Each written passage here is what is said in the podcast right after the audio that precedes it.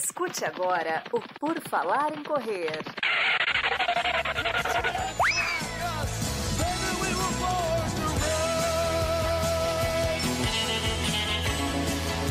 Are you ready to run?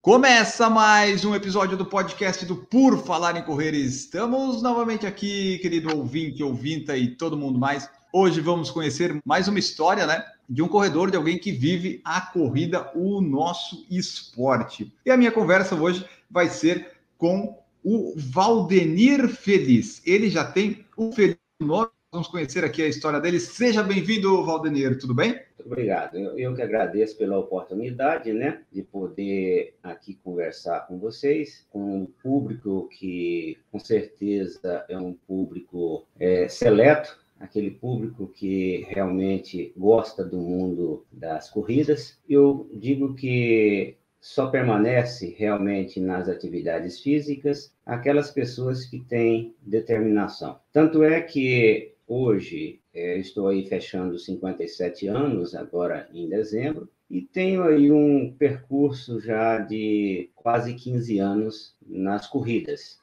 em corridas de rua, né? Comecei aí logo após ter casado. Casei já aos 42 anos, né? Aí eu fui buscar uma atividade para manter a qualidade de vida e ter mais disposição para enfrentar a dupla jornada que eu enfrento nas atividades laborais, porque eu sou concursado do governo federal, trabalho na Procuradoria Regional da União durante o dia, e à noite eu sou concursado pelo governo do GDF, sou professor há quase 30 anos, né? Eu sou formado em Direito, formado também em Geografia. Dois cursos que eu fiz e encerrei em 1992, já há um bom tempo, né? Fiquei na cidade de Anápolis, fui concursado é, na Emater, trabalhei na empresa de assistência técnica e extensão rural. Passei no concurso da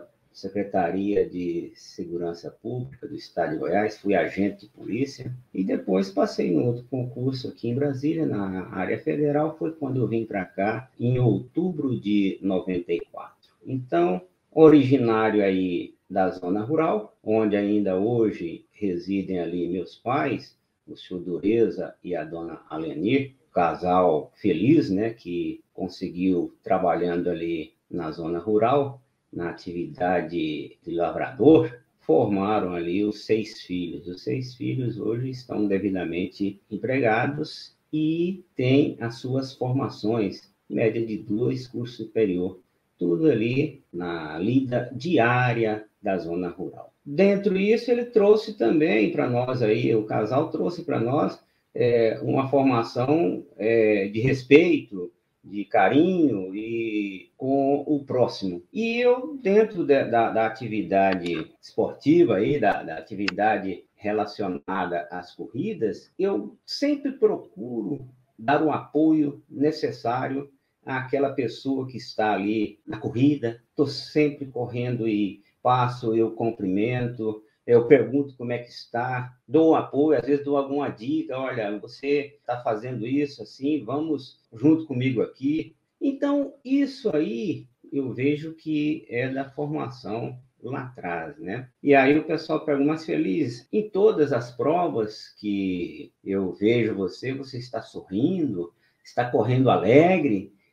Mas é, a corrida é para isso, não é para chegar lá e ficar com a cara feia, chorando. Não, você pode chorar de alegria, mas ficar chorando porque certo que vai acontecer alguns imprevistos, mas esses imprevistos você tem que conseguir superar ali dentro da, da prova, né? Então, eu tenho para mim que a corrida ela deve ser um prazer para a pessoa. Se ela não está se sentindo bem em executar aquela atividade, deve procurar uma outra. Às vezes ele vai gostar da natação, ele vai gostar do yoga e tal, porque para ele ficar na corrida ali só reclamando, criando caso com os organizadores, porque a água estava quente, ou que a água estava muito gelada, o cidadão às vezes faz 20, 30 quilômetros de treino sem beber uma gota d'água, vai para uma corrida de 5 quilômetros e quer que a água esteja estupidamente gelada. Mas é para poder reclamar, né? Então, eu vejo aí que quando nós estamos dentro de uma prova, dentro de um, um evento desse aí, nós temos que aproveitar o máximo para agarinhar novas amizades, ajudar aquele que às vezes está passando por uma certa dificuldade. E tudo isso você consegue ter novos companheiros para interagir contigo. Vou citar aqui dois exemplos das duas últimas provas que eu participei. 22 de, de maio, eu estive em Uberlândia, fazendo ali a maratona Nilson Lima, que é um grande amigo meu, o Nilson Lima, né? que aqui eu quero até parabenizá-lo pelas 300 maratonas que ele completou agora, que foi lá na África do Sul, né? Uma lenda viva que nós temos aí. Então, em Uberlândia, uma prova com um sobe e desce considerável, como, por exemplo, do quilômetro 26 até o 29, foram 3 quilômetros de subida ininterruptas, que, usando a estratégia certa, consegui superar e fechar a prova com 2 horas e 57. Isso aos 57 anos, né? Ou seja, um ritmo considerável, né? Quase 15 km por hora. E cheguei sorrindo. E ali eu fiz uma amizade com o Tunico Bonito, um mineiro que já no auge da sua maior idade aí ou da terceira idade, melhor dizendo, participa de provas de longas distância e está sempre alegre também. Me identifiquei muito com ele. É muito hoje meu amigo, o Tunico Bonito. E que, diga-se de passagem, a amizade foi feita ali logo após o evento. Eu já havia é, encontrado com ele no hotel e hoje é um companheiro que, inclusive, quer fazer uma homenagem aos mil dias que eu completo sem interrupção de corridas no dia 5 de novembro, porque o sistema nosso de treinamento, que é o, o sistema trem pagador, o trem pagador não para nunca. Então, se vocês forem buscar a história do trem pagador, vocês vão saber a origem lá que realmente ele não podia parar, porque senão seria assaltado, né? Hoje completaram-se 954 dias sem parar, independente de chuva forte, do frio intenso, da secura que a gente estava nela aqui agora no Distrito Federal, todos os dias. Tanto é que 2021 eu fechei 5.555 quilômetros, uma média de 15,3 quilômetros diários. E aí muitos perguntam, mas Feliz, você não lesiona? Você não tem problemas com as articulações? Eu respondo, falo, olha, primeira coisa, você tem que saber ouvir o seu organismo, ouvir o seu corpo. Porque a partir do momento que você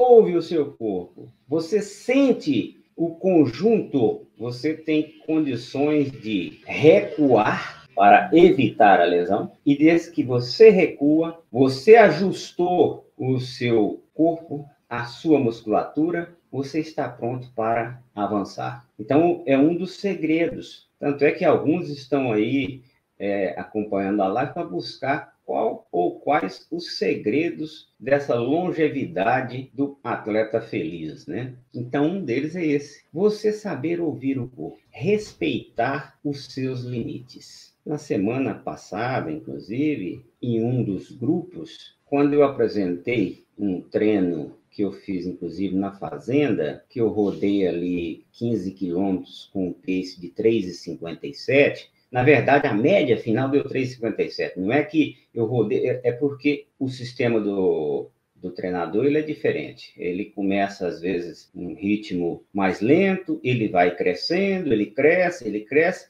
e no final você finaliza você. Mas, às vezes, a pessoa pega o resultado do meu treino e fala: mas esse cidadão rodou 15 a 3,57? Não. Aí eu posso ter rodado a 3,20, 3,25 lá pelo meio, para depois, no conjunto da média, dar uma diferença e chega-se a essa média final. Você falou, começou a correr porque lá casou, mas até então você não praticava esporte, foi tipo 42 anos meio na inatividade, daí decidiu começar a correr. Por que, que você escolheu a corrida? Eu escolhi a corrida porque lá atrás já tinha um pequeno histórico ainda em Anápolis, né? Meu tio, Antônio Benedito, que é hoje professor de tênis e também corredor, completou agora dia 7 de setembro 71 anos e ainda está correndo 10 quilômetros abaixo de 45. Então, campeão na área eu parabenizo ele também. Então, lá ele já incentivava é, de fazermos ali uns treinos de corrida nos idos dos anos 80 e alguma coisa, né? Eu já tinha já um histórico, mesmo que minguado, mas já tinha esse histórico. E quando foi aí após o casamento e tal, eu resolvi que seria essa atividade que eu iria desenvolver. Falo aí a importância da, da corrida para, inclusive, ajudar outras pessoas. Eu tinha um companheiro de boemia, antes do, do período do casamento, o José de Souza Silva. O José de Souza Silva, ele já estava quase que alcoólatra. Bebia de segunda a segunda. Era companheiro de, de atividades na, na escola, professor também, hoje aposentado. E eu consegui trazê-lo para dentro da, das corridas. Então, nós começamos aí, a primeira corrida que nós fomos foi a Corrida do Coração, que acontece na Ceilândia, aqui na região administrativa do Distrito Federal, e já fomos logo com uma prova de 10 quilômetros. Fizemos um treinamento aí meia boca e fomos para esse evento. Muitos corredores, ficamos maravilhados. Lembro até hoje que eu fiz os 10 quilômetros em 54 minutos. Aquilo para mim foi uma glória. E o Souza chegou ali com uma hora e 17, alguma coisa, achou também muito bacana. E começamos a fazer os treinos e logo em seguida ele encerrou totalmente com as bebidas. Não mais bebeu. Eu ainda bebo uma cerveja nos finais de semana, que eu estou na fazenda e tal. Mas Souza já não, não usa mais.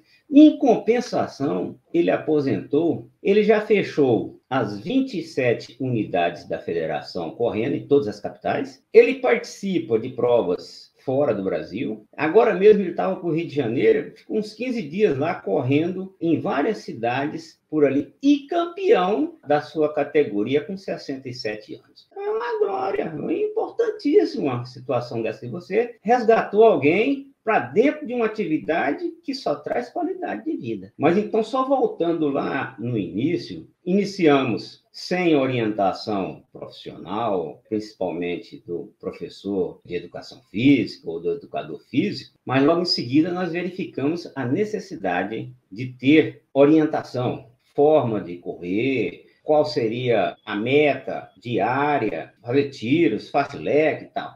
Então aí Primeiramente, tanto eu quanto Souza, nós tivemos o professor Marcos Vinhal Campos, que a gente agradece muito, que nos ajudou muito nesse início, né? Tanto é que Marcos Vinhal, em 2010, ele falou: Feliz, você realmente está preparado para ir para a maratona? Eu quero experimentar a maratona. Isso dois anos depois, já com alguns 21 quilômetros nas costas, né? E aí, em mês de junho de 2010, período frio aqui em Brasília, porém muito seco. Aí tinha a, a prova aqui de 42 quilômetros da Polícia Rodoviária Federal. Duas voltas de 21 quilômetros, um tobogã, um sobe e desce, daqueles que tirava o cidadão da prova. Quando ele fazia a primeira volta, ele pensava em fazer a segunda e já ficava já preocupado. Muito bem, eu fui para a prova. Largamos, inexperiente, estava muito tranquilo na prova. Correndo, com toda velocidade e, e, divertindo. Passei a primeira, quando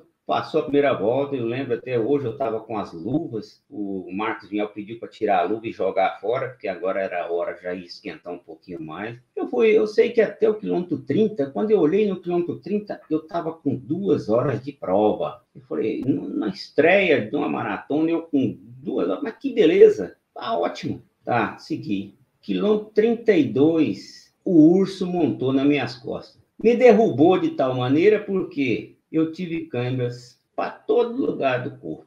Foi terrível. Foi terrível. Tinha uma subida. Nisso chegou, inclusive, como era da Polícia Rodoviária Federal, uma moto grande do um policial. Falou: o senhor está bem? Eu falei: ah, eu estou com câimbras. Ele falou: o senhor quer que eu chame a ambulância e recolhe o senhor? Eu falei: não, eu vou levantando e caindo, caindo e levantando e vou indo aqui. Aí nisso veio uma conhecida de estava de bike, ela chegou, me forneceu ali uma hidratação e umas cápsulas de sódio, coisa que eu nem sabia que existia, né? Também. E continuei, mas corria um pouquinho, caía. Chorava, ria, ria e chorava, porque a dor era insuportável. E aquilo eu fui. E lá na, na linha de chegada estava Marcos Vinhal, minha esposa, filhos, e o policial comunicou, falou, olha, o atleta de número tal, ele está com muita câimbra e está tendo problemas pelo percurso. Se tiver familiares que queira ir dar o apoio e tal, o Marcos vinha falou, olha, se eu conheço o Feliz, como ele é determinado, ele vai chegar aqui. Nós vamos aguardar aqui.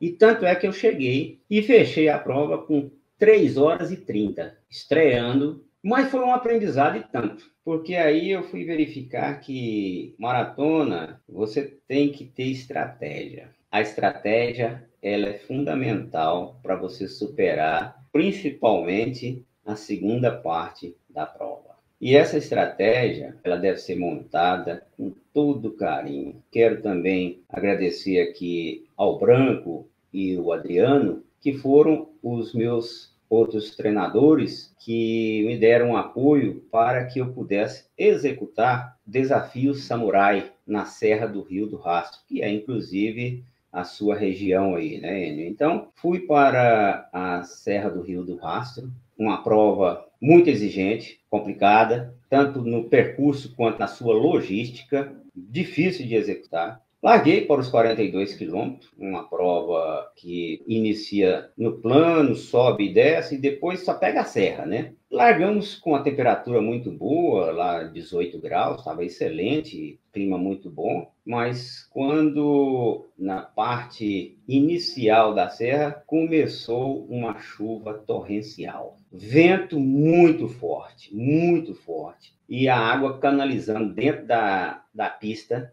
que ia até na canela do corredor. Foi terrível para conseguir sair lá em cima. E outra coisa, e a temperatura despencou para 7 graus. Então, aqui dali era uma experiência nova, mas eu estava preparado. Subi tranquilo, foi, fechei os 42 quilômetros em 3 horas e 31 minutos, ficando entre os 12 primeiros na maratona e eu ia voltar ainda para poder fazer os 25, né? E quando foi à tarde, voltei para Lauro Miller para poder subir a serra novamente. Aí foi terrível, porque a temperatura caiu ainda mais, uma neblina terrível cobriu tudo, mas eu estava sorrindo, agradecendo a Deus por estar ali. Subi e tal e fechei com êxito o desafio, em que pese ter passado um susto na, na esposa e filha que estavam aguardando lá na, na linha de chegada, que toda hora chegava uma comunicação que tinha atleta passado mal, que tinha atleta que tinha falecido, e a minha mãe,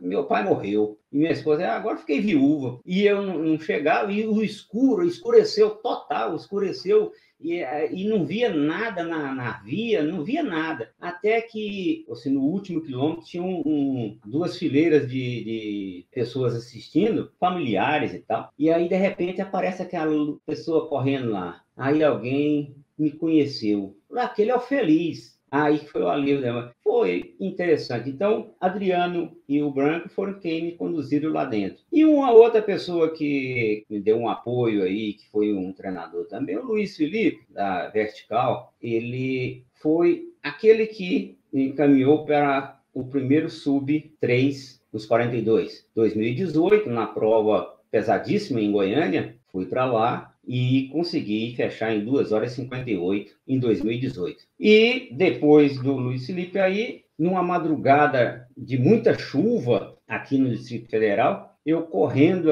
aqui pelo Guará, passei por um cidadão e ele me cumprimentou e eu cumprimentei. Segui, ele seguiu no sentido contrário na via. De repente, eu estava na subida e eu escutei um barulho atrás, era madrugada, 5 horas da manhã, ainda escuro e, e muita chuva. Aí, de repente, encosta em mim e ele falou: E aí, companheiro? Eu falei: Tudo bem, tudo tranquilo. Aí ele falou assim: Posso correr contigo aqui? Eu falei: Pode. Começamos a conversar e tal, e trocar ideia. E em seguida, aí ele falou assim: ah, Eu gostei muito da sua forma de correr. Você tem aí um estilo, você corre muito tempo e tal. Começamos a conversar. Beleza, passamos a correr junto em outras oportunidades. E mais à frente, ele veio a, a, integrar o meu grupo de amizade e também passou a ser o meu treinador que é o Geraldo Pereira, aviador. Que está aqui na live. Está na live, é, é, é um cidadão que acompanha os seus discípulos, né? É um cidadão de coração enorme,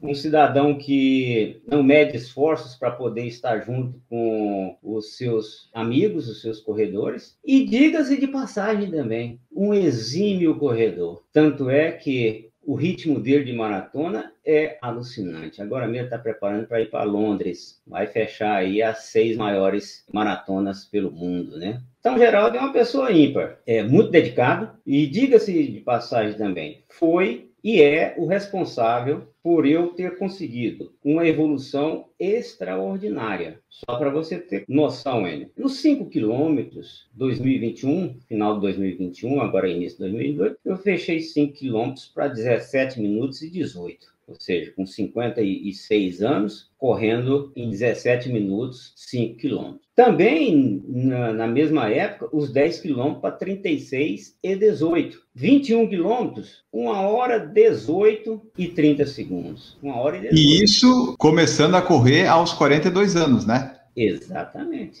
Imagina se tivesse começado antes, hein, Feliz? Ah, o tanto que não ia dar para evoluir? Eu acredito, Enio, que você tem condições de, de, de, evoluir independente da idade, desde que você tenha um bom acompanhamento profissional. E esse acompanhamento profissional, quando eu digo aí, não é só a questão do Geraldo Pereira, mas também você tenha uma pessoa, a hora que você sentiu que pode vir alguma lesão, ou que você, sua musculatura está começando a fadigar, está estressada, antes da lesão, procure o Mário da Bost. Apesar de eu estar um período agora sem procurá-lo, porque tem umas outras atividades, mas é um profissional que integra o grupo que acompanha aí o Geraldo. E também tem uma outra questão de outra área profissional. Eu tenho um acompanhamento da clínica Tivoli, que é ali com o Dr. Bruno Babeto, que é endocrinologista, e dentro dessa clínica nós temos vários profissionais para poder te dar o suporte em termos de orientação para alimentação, para suplementação, porque a suplementação também é de suma importância, porque caso contrário você não terá energia para poder colocar na pista. Eu agradeço aí também a esses profissionais que sempre estão dispostos ali, estão abertos a nos atender, né? Também doutor Gabriel, que é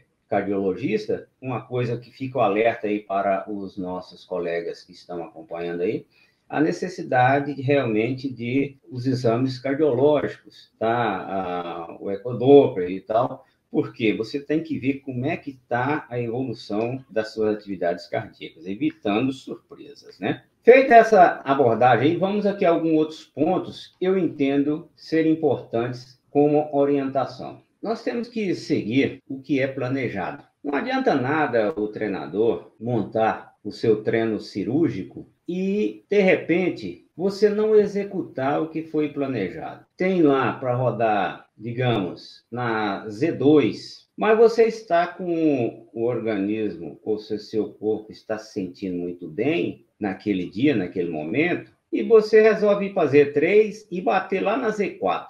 Você não cumpriu com o planejado para aquele dia. Mas você esqueceu que no dia seguinte pode ser que esteja planejado para você rodar Z3, Z4. Como você gastou os seus níqueis lá no dia anterior, você talvez não vai conseguir executar com êxito o planejado para aquele dia. Pode até às vezes conseguir executar, mas colocando em risco a sua musculatura, porque você fadigou ela no dia anterior e está indo para o dia seguinte batendo forte novamente. Então, um dos segredos também é esse: você saber obedecer o que foi planejado para você naquele dia. É o que nós chamamos de treinos cirúrgicos, porque o profissional estudou para isso e ele sabe de acordo com cada um dos seus treinandos, qual a,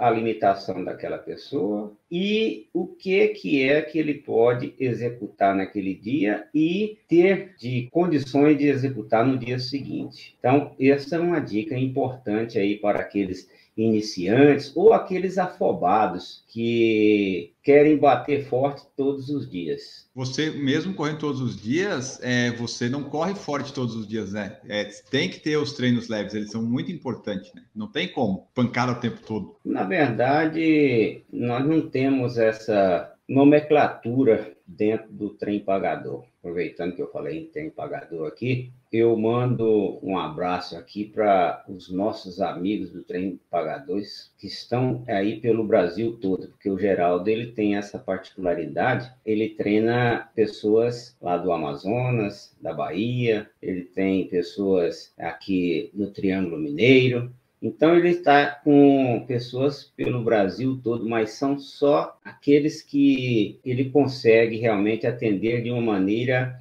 particularizada. Então, ele não, não, não, ele não tem interesse, conforme sempre ele diz, não tem interesse de ter número de alunos, ele quer qualidade. Então, aí fica meu abraço em especial para o braço do trem pagador, seu vagão do trem pagador de Uberlândia, que me recepcionou lá com grande carinho e total apoio. Então, dentro do, do trem pagador, Enio, nós não temos essa concepção de falar assim, é, é treino leve, ou treino médio, ou treino forte. Porque nós temos dentro do planejamento, nós temos o treino que consiste com uma segunda-feira, que ele pode ser considerado como um regenerativo, mas ele começa ali no Z1, Z2, ele vai lá no Z3, ele vai ter uns estímulos ali dentro do, da parte central, você batendo ali no, no Z4, você trabalhando ali com pace 3 e, e 30, só para dar uma acordada, aí depois você volta e busca lá para a Z3, Z2, termina. Ou seja, na verdade, não existe essa nomenclatura aí, ou, ou essa denominação treino leve, o treino fraco. É igual aquele que estava assim, ah, é, hoje você vai correr no ritmo moderado. Mas o que, que é um ritmo moderado? Por geral, um ritmo moderado deve ser 3,30. Para mim, deve ser 5,50. Então, não, não, existe, você não, não, não, tem como dar essa, essa nomenclatura aí. Algumas coisas que devem ser consideradas também, que eu falei do acompanhamento do profissional, alimentação, ela é importantíssima, e hidratação. E ao longo desse período, esse curto período de, de, de, treinos, de corridas e tal, eu vim a chegar a algumas conclusões em relação à minha pessoa, da necessidade, digamos, um período pré-prova, principalmente ali na semana da prova e nos dias que antecede, dois dias que antecede a prova, a alimentação realmente tem que ser bastante reforçada, porque é onde você vai ter um, o estoque de energia para o dia da prova. E no sábado, geralmente a prova no domingo, no sábado, a parte de hidratação, ela deve ser muito bem observada, principalmente para armazenamento aí de sais minerais, de elementos que você vai utilizar no dia seguinte. É igual uma hidratação com água de coco, com isotônicos, porque isso aí vai fazer a diferença lá na prova. Porque você vai chegar na prova abastecido. E o que você vai fazer na prova é só deixar o tanque com o limite na condição de não ter problemas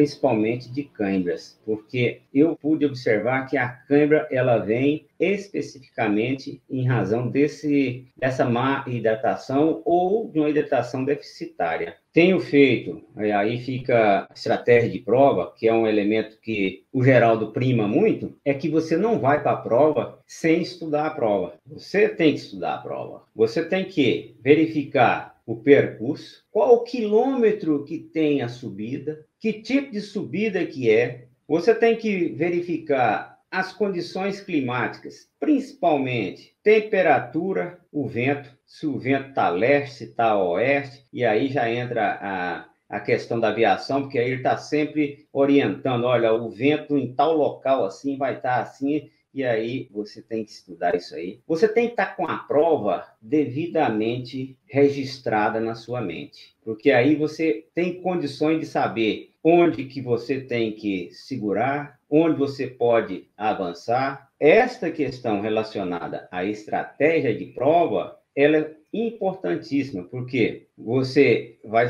ter que observar quantos quilômetros você vai estar ingerindo o gel, com quantos quilômetros você vai fazer hidratação com isotônico, porque nas provas longas são fornecidos isotônicos. Mas se você não estudou e não verificou onde é que vão estar os postos de hidratação, principalmente de isotônicos, como é que você vai saber? Às vezes você bebeu água é, no posto anterior, ou mesmo chegou naquele posto que está com isotônico, eles fornecem primeiro a água, você bebe água e logo na frente está distribuindo o isotônico, você vai ficar perdido. Então, outra questão, estudo, né? E como eu citei aquele exemplo lá da, da, da primeira maratona que eu tive em Câimbras, é, eu verifiquei a necessidade realmente de inserir as cápsulas de sódio, né? E essas cápsulas de sódio, a cada uma hora de corrida, ingere-se uma. Isso aí você tem que levar também.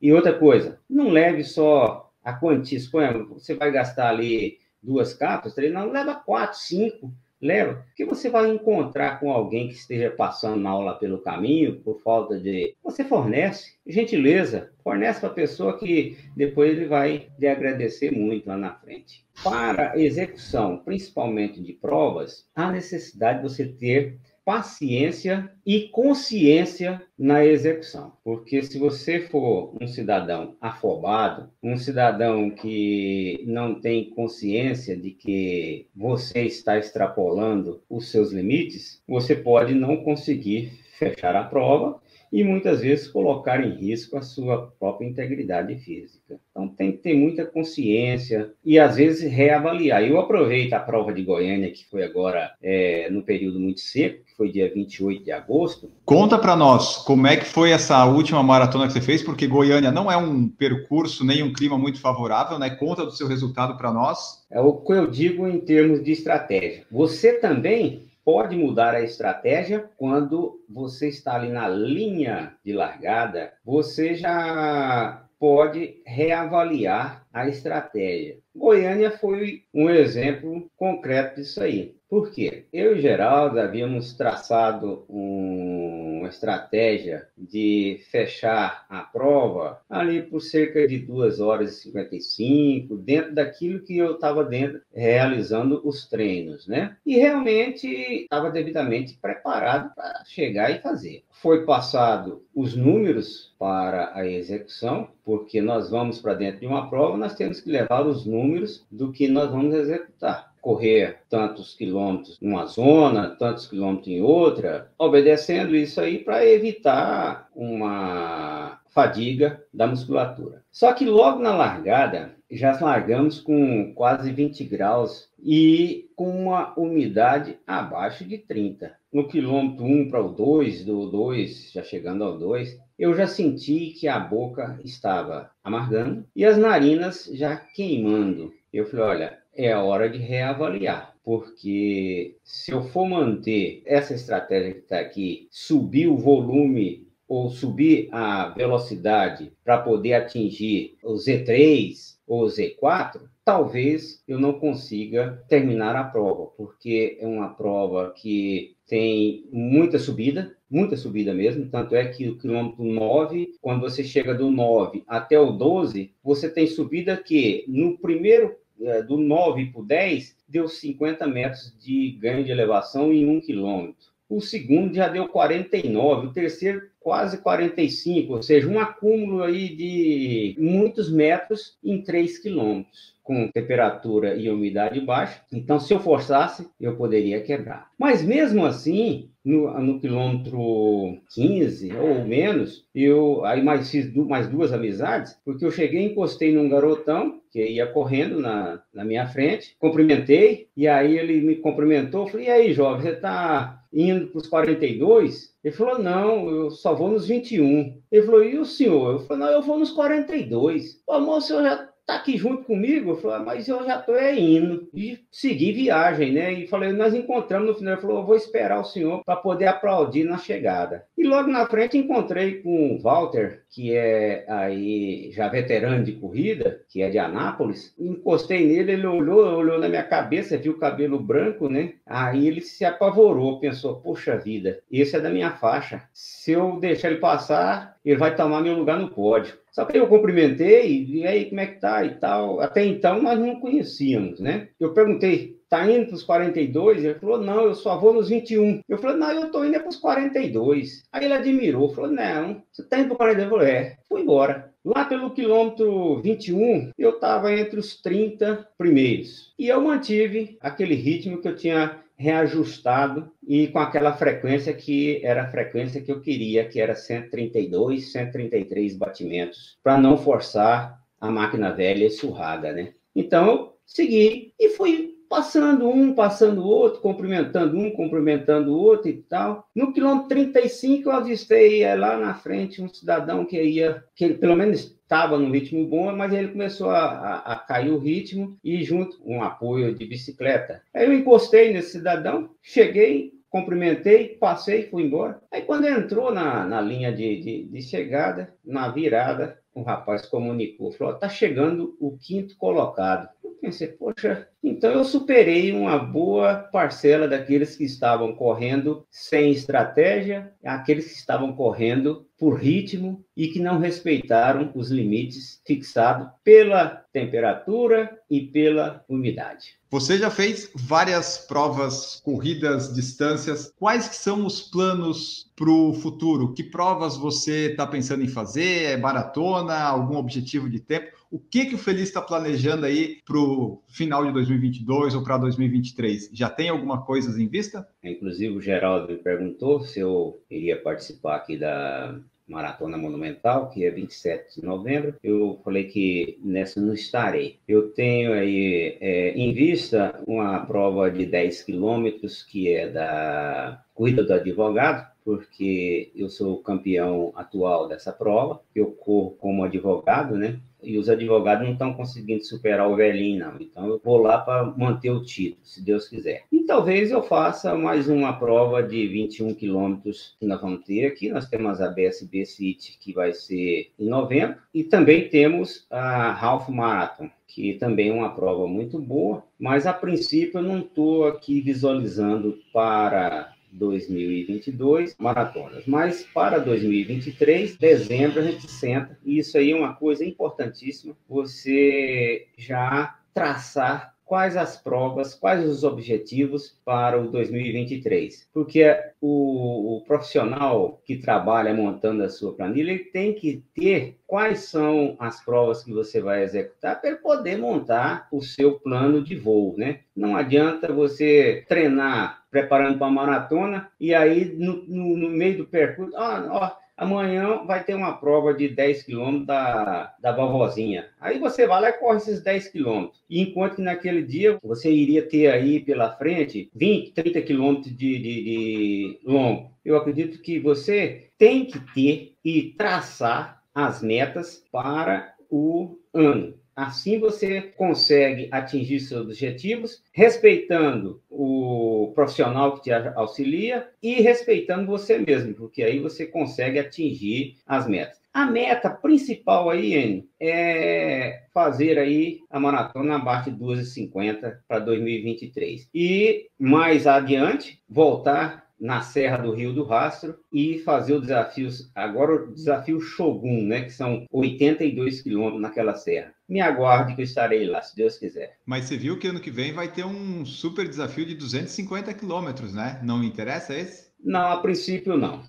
O Shogun já é, já é bom. E diz para nós, no final das contas, quais que são os seus recordes pessoais hoje? 5, 10, 21 e 42 para o pessoal ver o que, que dá para fazer, que a idade não é empecilho para nada. Nós temos aí, fechando 57 anos, em dezembro agora, ainda quero abaixar um pouco, principalmente na parte longa, dos 42 quilômetros. Hoje, RPs, eu tenho 17 minutos e 18 segundos nos 5 km. Eu tenho nos 10 quilômetros 36 minutos e 18 segundos. Nos 21 quilômetros, 1 hora 18 e 30. E nos 42 quilômetros, eu tenho 2 horas 54 e 42. Lembrando que eu também já fiz duas ultras de 50 milhas, feitas em trilha, carregando a mochila com suplemento, com água, né? E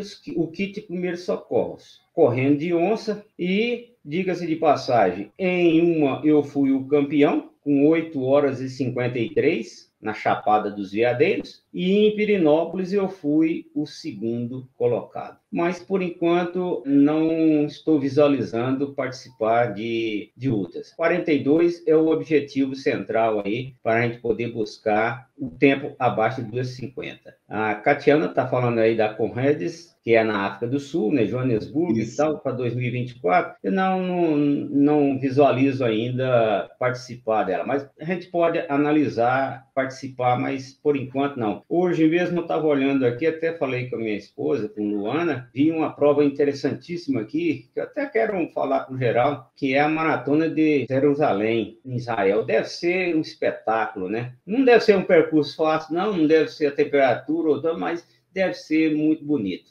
É, tem que analisar. E diga-se de passagem, a corrida é aliar um passeio com a família e divertir correndo, né? Perfeito, maravilha. Então, pessoal, esse foi nosso episódio, nossa conversa com Valdenir Antônio Feliz. Ele tem feliz no nome e ele representa essa felicidade correndo. Vocês podem ver em todas as fotos e até nessa live aqui, volta e meia, ele estava sorrindo. Então, vocês veem que realmente faz parte do dia a dia. Eu agradeço muito a sua presença aqui, Feliz. Deixa para nós teu tchau, tua mensagem final, redes sociais, onde o pessoal pode encontrar. Eu sei que você está no Strava, está em vários lugares que o pessoal pode acompanhar essa rotina de treinos que não para. Muito obrigado o trem pagador não para nunca. Então, eu estou aí, tanto o Garmin, quem tem o Garmin que queira solicitar conexão, fique à vontade. O Strava, né, os treinos estão ali no, no, no Strava, estão livres para que as pessoas possam acompanhar e verificar, comentar. Se quiser fazer perguntas por lá, ou se quiser fazer perguntas no Instagram, no Facebook, estou por aí. É. E sempre faço questão de auxiliar. Estou aqui para poder passar as informações e auxiliar no que for necessário. E eu deixo aí como o meu tchau, né? Que é aquilo que o Geraldo sempre fala. Trabalhe e confie. Os resultados eles vêm. Muito obrigado, pessoal. Foi muito bom estar com vocês. Aê, muito obrigado, Feliz. Realmente, eu lembro dessa frase do Geraldo. Muito obrigado a todos vocês que nos escutaram. Tem espaço para muito mais episódios que a gente pode fazer aqui com, com o Feliz. Eu vi que, se deixar, a gente faz várias e várias horas.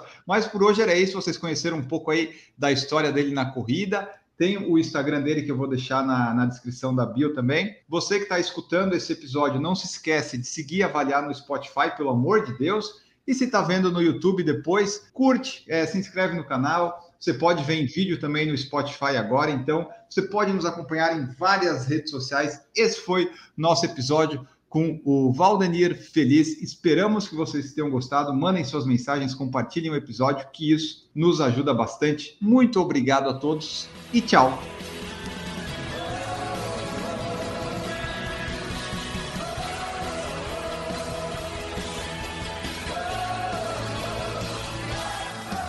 Produção por Falar em Correr, podcast multimídia.